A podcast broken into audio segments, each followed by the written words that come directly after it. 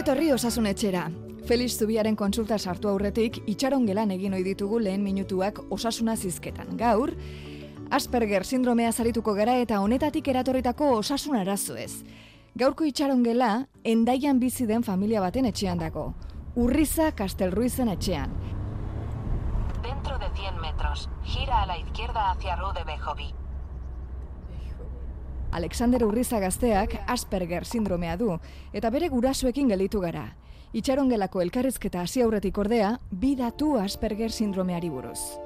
Asperger sindromea zer den galdetuta, Ez dakit. edo Autismo mota bada, ez? Erantzunak jasoko ditugu. Zer da zehazki eta denak entenditzeko moduan. Beraz da autismoaren e, espektroaren e, nasmen bat. Bai. Autismoaren ezaugarria dauzka, baino gertatzen dena da, ba, bueno, badaukatela gai batzuetan gaitasun oso oso oso altuak. Asperger sindromea duen pertsonak gizarte interakziorako zailtasunak, obsesioak, hizkera eredu bitxiak, aurpegi adirazpen eskasak eta beste berezitasun batzuk ditu. Asperger sindromea duten aurrek askotan zailtasunak dituzte besten gorputz hizkuntza ulertzeko. Baino gero bestalde, ba, daukaten hori ba, autismoaren e, zailtasunak, e, sozializatzeko moduak, e, orduan horrek egiten die, pues, pixka bat, e, ba, zailtasunak naiz eta arlo askoet, edo batzu, batzuetan gaitasun altuzko pertsonak izan, ba, beste batzuetan ba, gelditzen dira motz.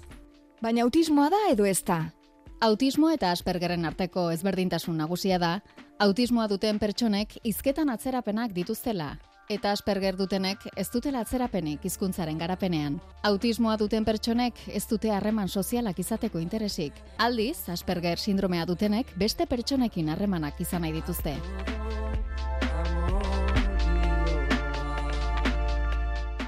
Gauzak entenditzeko onena da zuzeneko informazioa eukitzea. Asperger duen pertsona batekin edo berekin bizi direnekin hitz egitea alegia. Alexanderreko gehi urte ditu, Asperger sindromea du. Lanean ari da momentu honetan irunen. Bere gurasoekin egin dugu itzordua endaian, gaurko osasun etxeko itxarongela egiteko. Eskarneren eta Alejandroren etxean nago. Aspergerraz hitz egin behar dugu. Osasun etxea. Osasunaz, etxetik kanpo. Auzo lasaia da.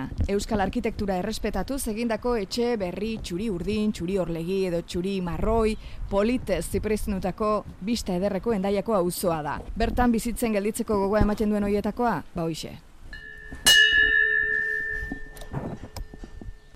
Kaixo, eskarne. Ez nekin eskile jo, timbrea jo, eta bazten. For txakurra, Espanier bretoi txakurrak zaunka hartu gaitu, urduri eta ikaratuta. Ez du ziten, lasai oitxuena, gaina bretoia da, eh? Familia zoragarri baten etxean sartu behar garela begibistakoa da. Eskarne eta atzetik bere senarra Alejandro datoz txakurrak gu beldurtuko ote gaituen ikaraz. Ez da zutaz, eh? Eo lasai, bauke, txakur, txakurrekin oitxutan hau, eh? Baina ez du behitzen gainera? Bonito. Etxe txuri marroi ederra da eurena, Urriza Kastelruiz familiarena. Igual eguzki da hor, eh? Alexander da, berak esan ohi duen bezala, neurotipikoa ez dena, alegia, Asperger sindromea duela. Eta hortaz arituko gara gaurko osasun etxeko itxarongelan. Itxarongela etxearen atzekaldeko ataria izanen da. Ez, eskerrik asko. Ez. Mutxa bat? Zer da komutxa bat? Azmakizun berri bat, ez dakizea... Bueno, ni gauza berriak probatzaren alde, bai.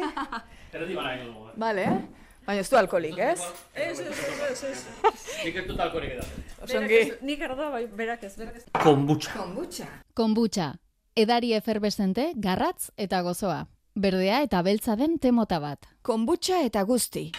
Nahi bali mazu probatu. Moringa, jengibre, menta... Txakurraren begiradapean hasten dugu elkarrizketa.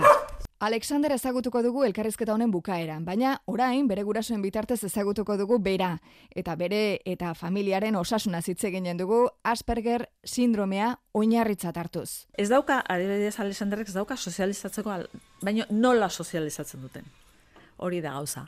E, oso literalak dira, e, ez dute txantxak e, kostatzen zaio ulertzea, Orduan, ba, bueno, ba, ba, jendea beraiekin hitz egiten duenean, ba, gelditzen dira, ba, hori, ba, pixka bat, e, beraien, e, hori, sozializatzeko moduan, gu badaukagu filtro batzuk, haiek ez daukate filtrorik. Bueno, batez ere nik ez ez dut, e, Alexanderren, e, Alexanderren... E... Diotak, tu kaferi nahi zu? Prestatuko zute baki bat? Ez, oraindik ez. Ez, oraingoz ez. Alexanderrek dauzka hogeita bi urte, eta diagnostikatuta izan zen e, iru, ia lau urterekin. Iru, ta, baino ia lau urte zuzkan.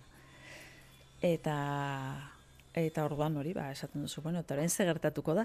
Eta hori dena ba altzekiten gurasoek Alexanderrek hori zuela esan zietenean. Bueno, ez, ez genekien zehazki, baino entzunda zer, bueno, ba, zeudela kasuak, autismoa, eta hori, orduan bai. Orduan, bueno, behintzat, bueno, karo, nola autismo, autismoaren espektroa oso zabala da, izugarri zabala da, baita aspergerren artean ere oso zabala da, zeren bakoitzak dauzkate gaitasun batzuk, beste bat beste batzuk, beste batzuk sozializazioan ere ba hobeak edo edo ez gutxi dauzkate. Orduan, bueno, orduan imaginatu autismoaren munduan, ba, ba espektroa, orduan claro, lotzen duzu autismoa esaten zu ama, eta orain?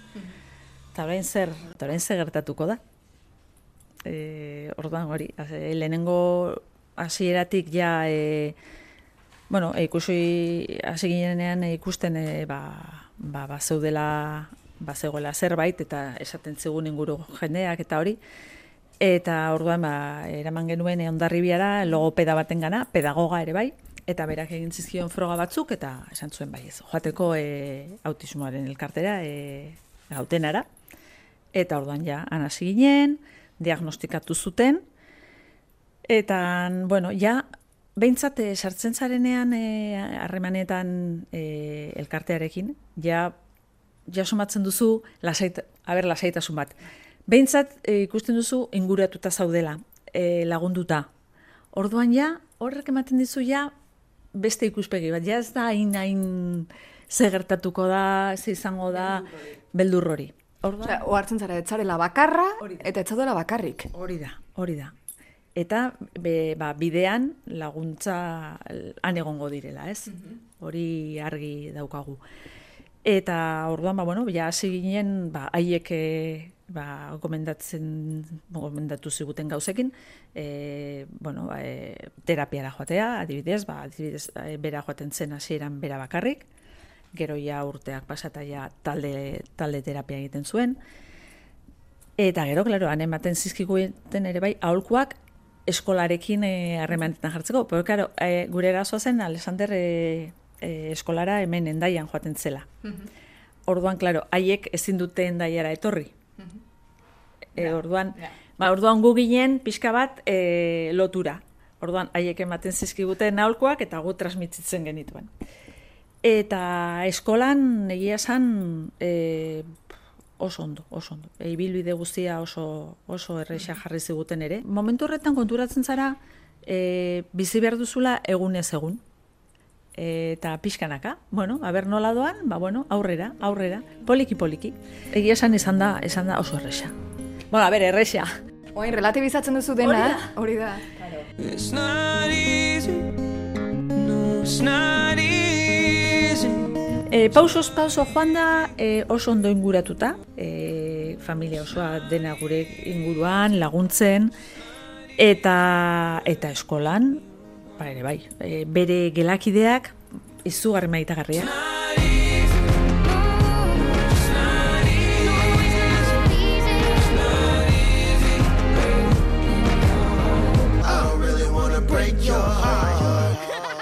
Uste dut eh, eskolak eta gurasoak, eh, ikas, bueno, gelakiden gurasoak oso lan ona egin dute eta esplikatu ziot zieten hasieratik Alexander desberdina zela. Mm Bazeukala gaitasun batzu, baina beste batzuetan ba eta beraiek konturatzen ziren. Alexander, eske oso azkarra da, izugarri azkarra da. Zen badakin Alexander.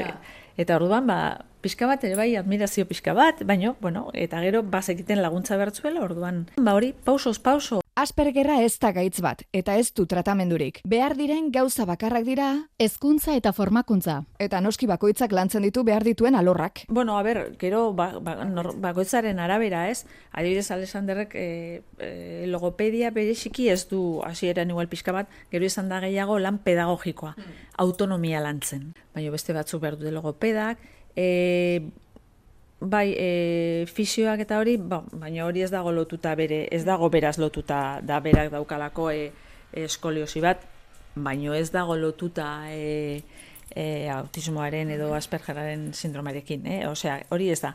Lana da mm, batez ere hori gautenak e, gautenak egindako lana berarekin.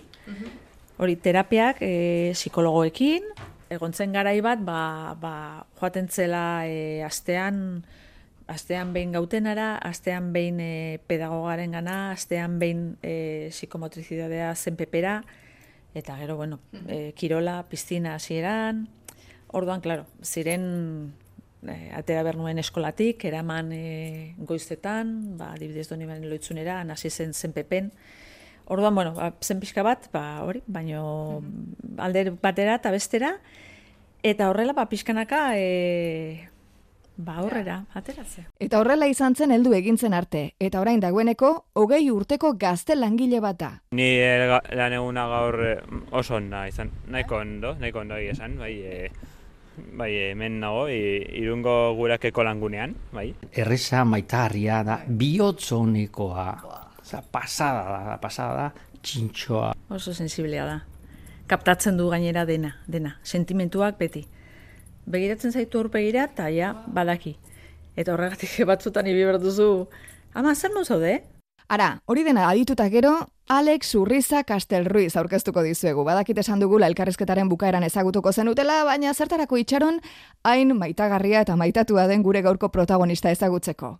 Ba, esente gara, bai, ez, e, egia esan, e, gureak e, daukan, ba, horiek da, e, e, e, Gipuzkoan daukan, e, enpresa, enpresa da, e, langile gehien daukan, e, enpresa bat, bai, enpresa da, eta orduan, bai, e, hemen, eta hemen irun, berrenta piko, hemen, e, be, berrenta piko, hemen irungo langunean, ba, berrenta piko, gainera, bai, justut, gainera, irungo gurekeko langunea dela, e, Gipuzkoako, irun, e, Gipuzkoako bigarren e, langunerik e, handiena goien etxe, bai, donostiako eta gero.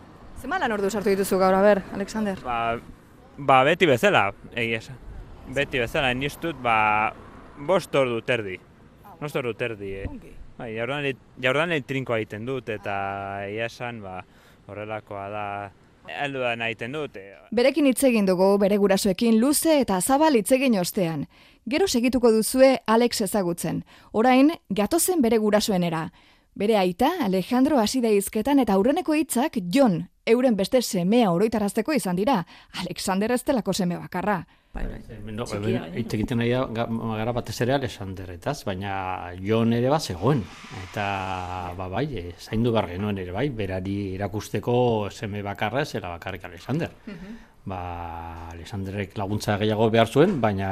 batzuetan, baina berak ere agian, eta agian ere berak behar zituen beste, ba, zeukan beste bar batzuk, guk ere ba, bete behar genituenak, ere bai. Baina elkar asko maite duen familia bat da, hori begibistakoa da. Alexander nolakoa den galdetu eta hitz eztiak baino ez dituzte. Maitagarria, Oso, maita. oso maitagarria, da... Oso erraza. Erraza, berarekin bizitzea. Batez da erraza, oza, beraekin, oza, guk gure kezka zen, jota, orain, autistak diren neskamutilek ez dute etxetik atera nahi. Daukazu ba buruan hori. Bai, bai. Eta guri etxetik ateratzea gustatzen zaigu, gure moduan. Alexanderrek egin etzezakeena zarduratu baino, Alexanderrekin dena egitea zarduratu dira gurasoak. Naiz eta aldaketa zaleak ez diren Asperger sindromea dutenak, familian asko, baino asko bidaiatu dute. Etara, zeren zen plano berena, denentzat. E, txango txikiak, ba, edo zein erriskatara. Eta herriara bizitatzen dugu, eh? Italia asko gustatzen zaigu, lau postaldetan egon gara, noski Frantziatik ere, Inglaterran ere, e, Turkian, e, Egipton, e, Zalantza zen, eh, batez ere, ea aldaketak onartuko zituen ala ez. Zen gure helburua zen, karo, eske autista dira eh, egiten dute hau hau hau. Urrunean aurkitzen naiz Urertzean hau idatziz Badira urteak ikusi ez zaitu danetik Zera da, zer egingo zuen, eta, bueno, Alexanderrek bakarrik konturatu ginen, eta hasieran azerretzen ginen berarekin, ba, jonekin bezala, baina ez zuen balio. Osa, jonekin zerretzen ginenean, ba, zerretzen ginen, bronka botatzen genion, eta uh, oi minutu pasa ostean, ja, jazta, ahaztuta. Alessanderekin ez. Alessanderekin, berrieta gota ostean, ba, ba, blokeatzen zen. Eta blokeatzen zen, eta kostatzen zitegun orduak berrizkuratzea. Osea, ezin ginen berarekin, a, ezin ginen azertu berarekin. Okerra guazen berarekin azerretzea, ez azerretzea baino. Eta kezka berria genuen, ba, bidaiekin. Familia honekin hitz egitean segituan ohartzen zara mentalitate irekiko pertsonekin hizketan ari zarela, osasunaz eta bizitzaz. Gozada badala, alegia. jarraitu bainezake sustraiak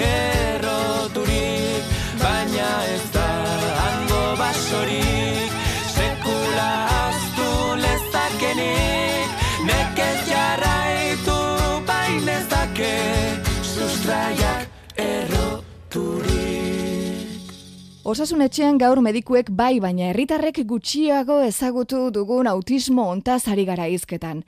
Asperger sindromeaz eta jakin nahi izan dugu ja sindrome honetatik eratorretako gaitzik edo osasun arazorik pairatzen ote den. Imenduetan traketsa da, eroriko asko eukitzen ditu edo ez da bere kasua. Ez. Ez, ez. Traketxa da, zeren ez dauka psikomotricidadea da, de, dauka desberdina. A ber, korrika egiten, bera atletismora joaten da. Bai, badu atletismo. egokitua. Bueno, bai, baina egiten du atletismoa. Orduan, karo, bera korrika egiten du modu desberdin batean. Bera mugitzen da, beri mugitzen da, bai, eta korrika egiten du, eh, eta saltoka eta dena. Baina ez da bestek baino gehiago erortzen. Ez da erortzen, ez, ez, ez, ez, keba, keba. Eta txikitatik eta hori ez da erori, ez, ez, ez. Osasun, vamos, dauka osasuna. Ez dakizen bat urte arte esen ospitalera joan larrialdi kasu batea, ba larrialdi, zen, la, oso larria, baina, bueno, gurasoak, ba, gurasoak dakizu nola garen, batez ere amak. Bueno, behin eraman nuenik eta maieran apendizitez bat zen, ordan, eh, Jon, Jonena. Urrengo gunean, eramaten dut, usten dut nik Alexander eskolan, eramaten dut Jon urgentzietara, e, apendizitisa. Eta deitzen nau, eta esaten dit. Alejandro, Zorionez, ambulantzian noa, eh, donostiako ospitalera. Apendizitis dauka. Ez da bakatez gastroenteritis, eta kezuen ez ere, zan? Eta mugimendu errepikakorrak baditu, Alex? Bai, bai. Eta horrek arazo fisikoak edo fisioterapia beharra handiagoa ekartzen dio berari, edo ez? Eskoliosis badauka. Zer da oskoliosis, barkatu? Bizkarrezurran, e, ba, okerra dauka, okertu zaio, okertu zitzaion, eta orduan hori dauka, ba, hori... E, Zer ikusirik daukan mas, eh, autismoarekin? ez, ez, Badugu garaia txekeoan hasteko, azterketa eginen diet.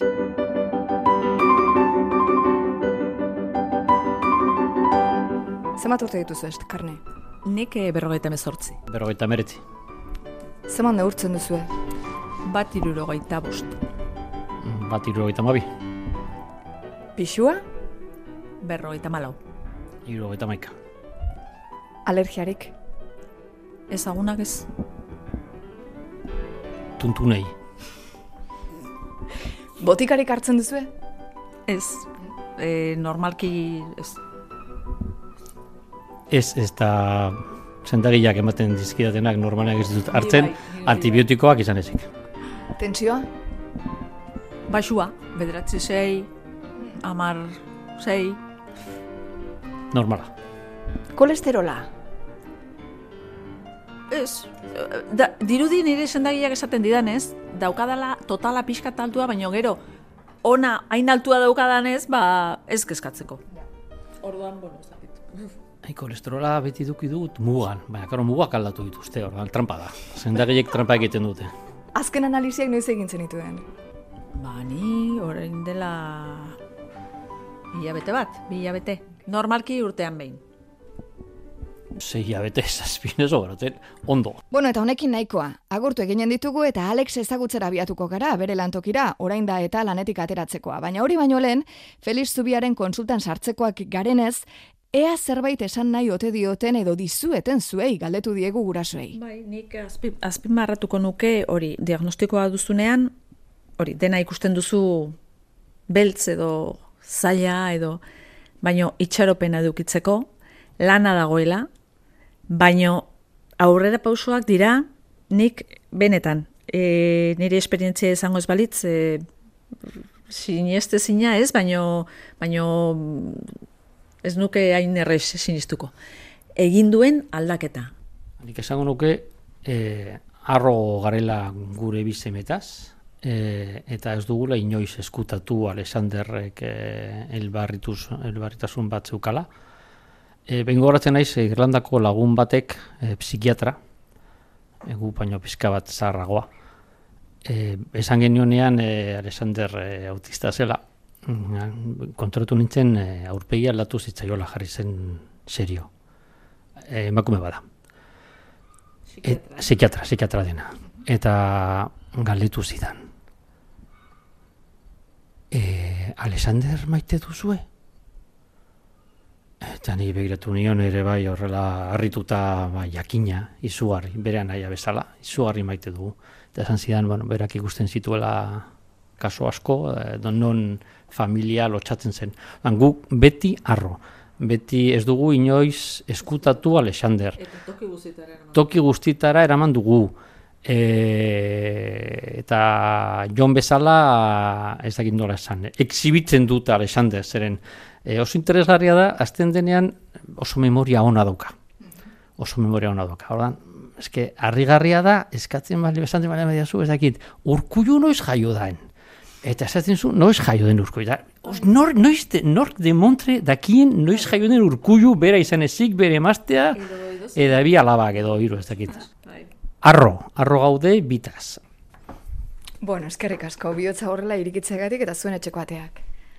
Bueno, listo. Bai, ba, esker. gara Alexander Bi, bale? Mila esker denagatik zuei, e, bueno, guretzat plazerra izan da e, elkarrezketa hau edukitzea.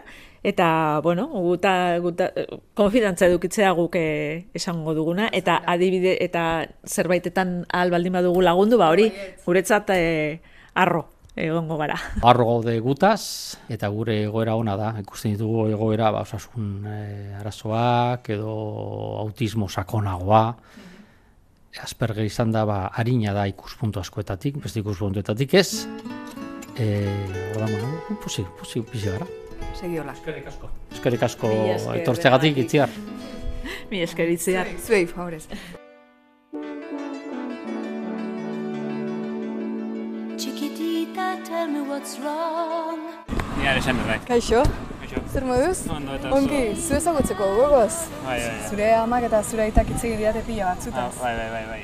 Grabatzen Ba- nahi nahi ze, Alexander, importa zaizu? Eh, ez da importa. Ez, aian nola nia autista, autismoaren espektroko nastea bat dudan ez edo, claro, aian, bueno, aian, eh, lasa, lasaitzen naiz, benka jartzen naiz horrela, eh, urduri horrela, bai, bai, baina, hau Bueno, gure bai, eh? neurotipikoak, ez? Bai, hori da, hori da.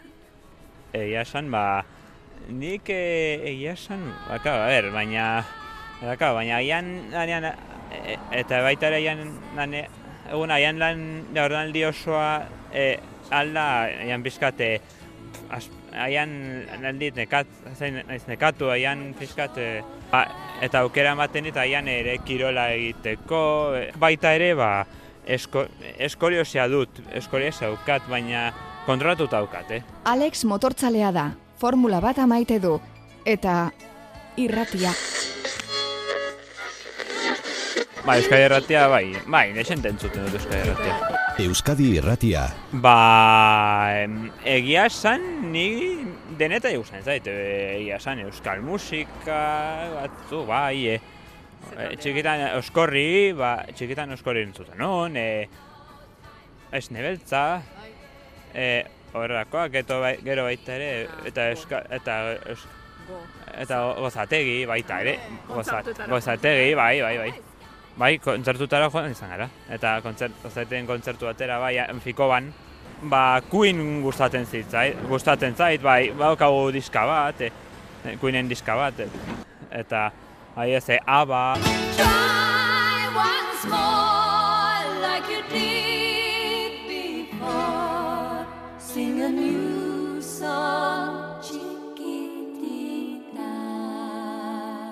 ba, gu Asperger sindromea dugunok, e, ni uste dut, ni baita ere Asperger sindromea e, e, dudala konsideratzen dut.